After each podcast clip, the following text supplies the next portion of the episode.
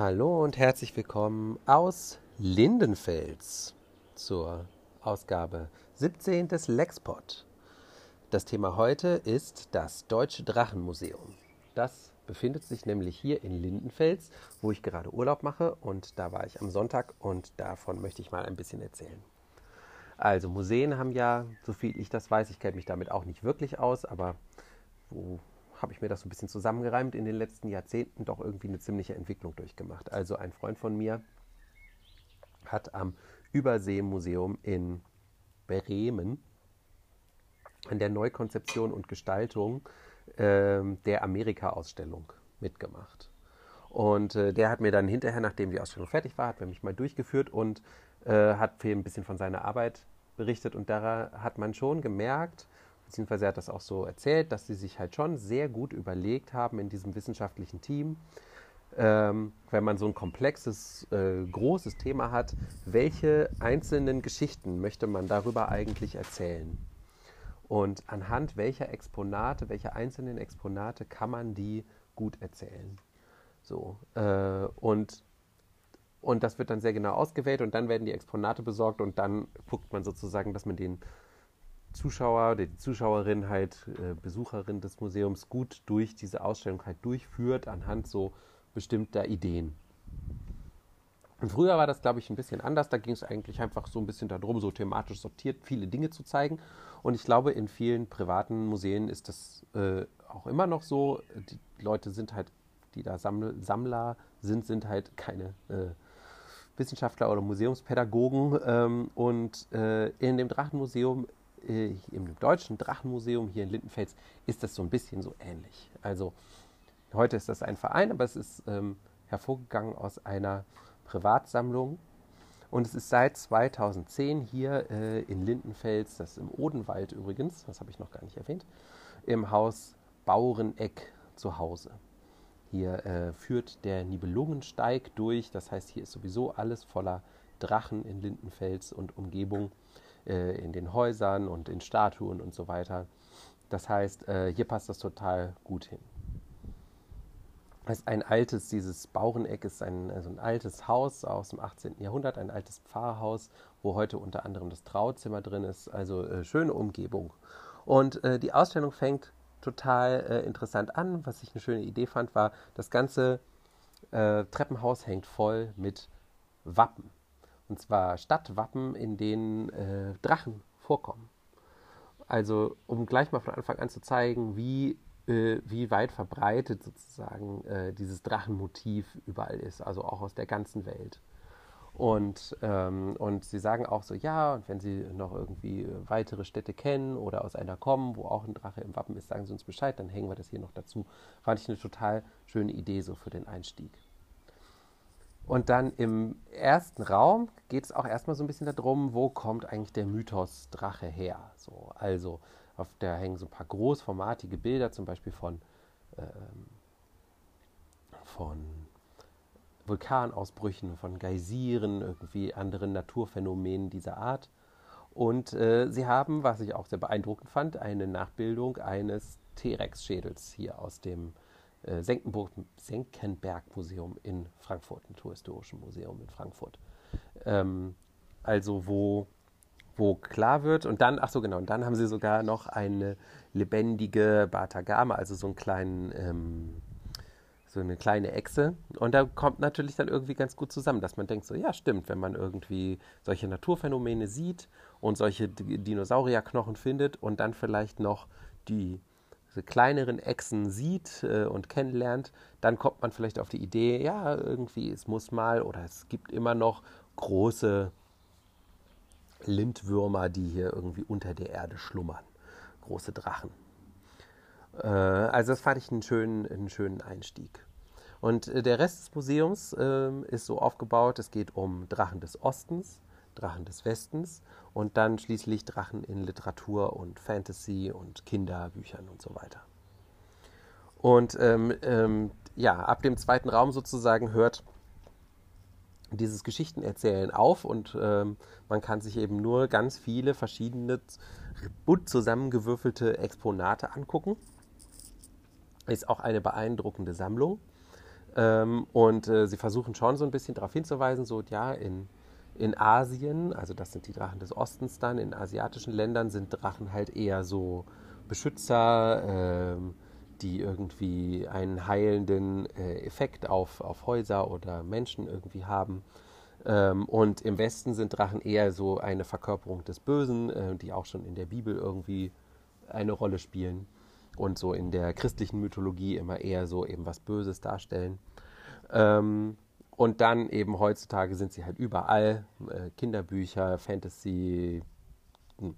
Aber ähm, aber es hört halt äh, äh, total auf, dass dann irgendwas erzählt wird anhand dieser Exponate. Also außer diesen Basisinformationen. Also dass man irgendwie da durchgeführt wird. Und gerade fand ich dann auch bei den Drachen Literatur und Fantasy und so, da fehlte dann halt irgendwann auch so ein bisschen jeder Kontext.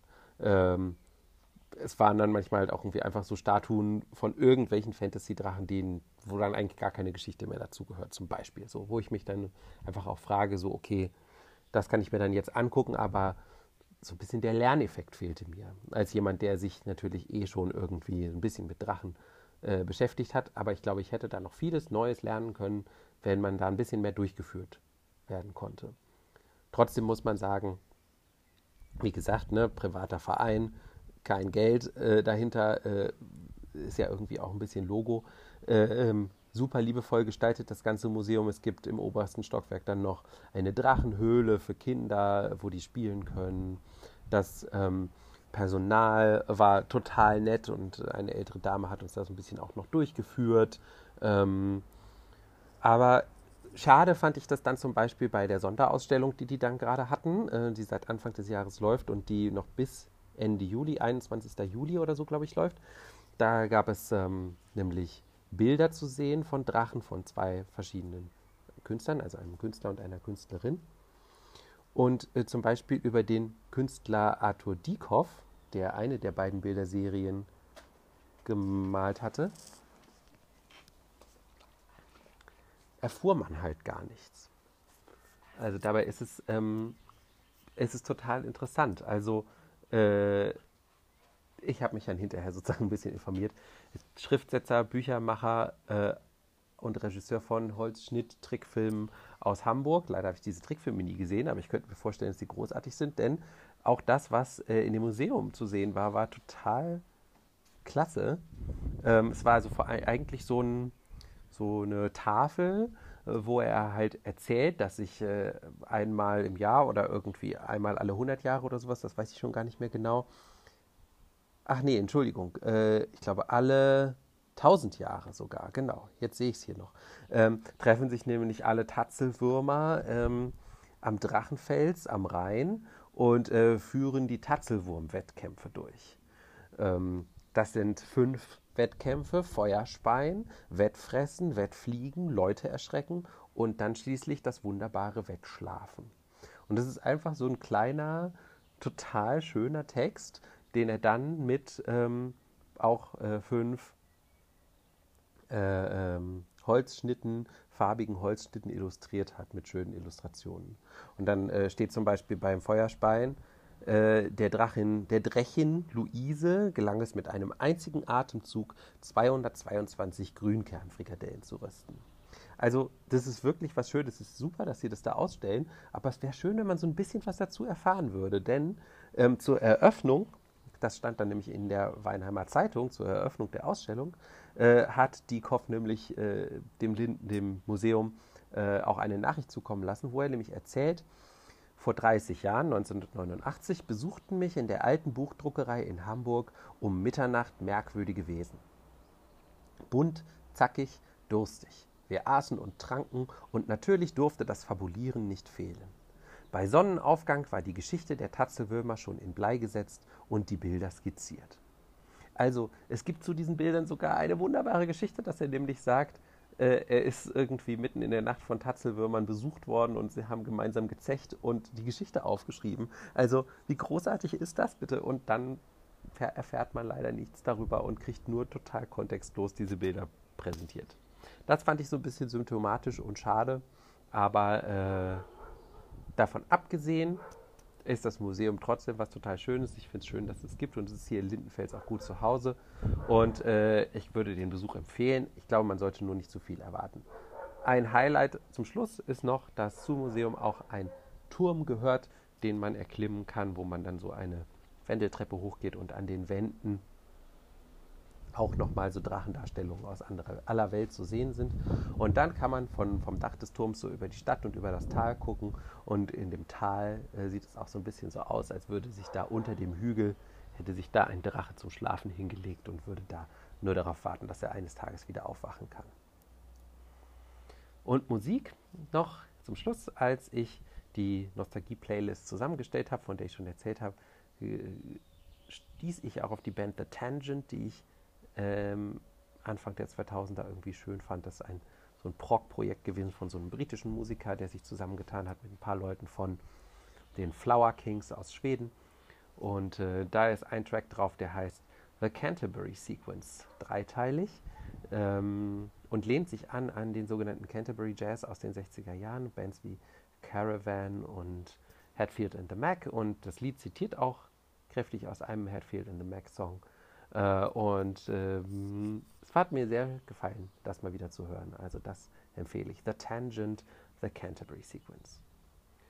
Und äh, damit wünsche ich euch noch äh, einen schönen Tag und bis bald.